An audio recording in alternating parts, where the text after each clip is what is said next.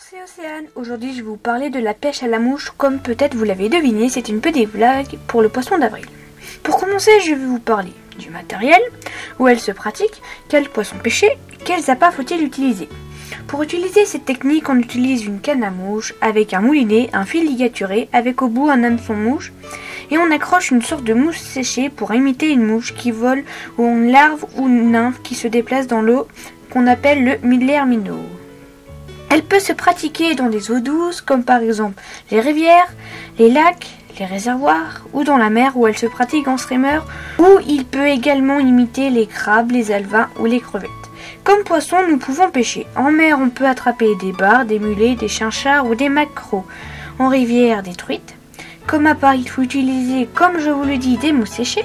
La prochaine fois, je vous parlerai de l'histoire de la pêche à la mouche. J'espère que ce cinquième thème sur la pêche à la mouche vous aura plu. Je vous dis à bientôt sur Active, la radio qui explose.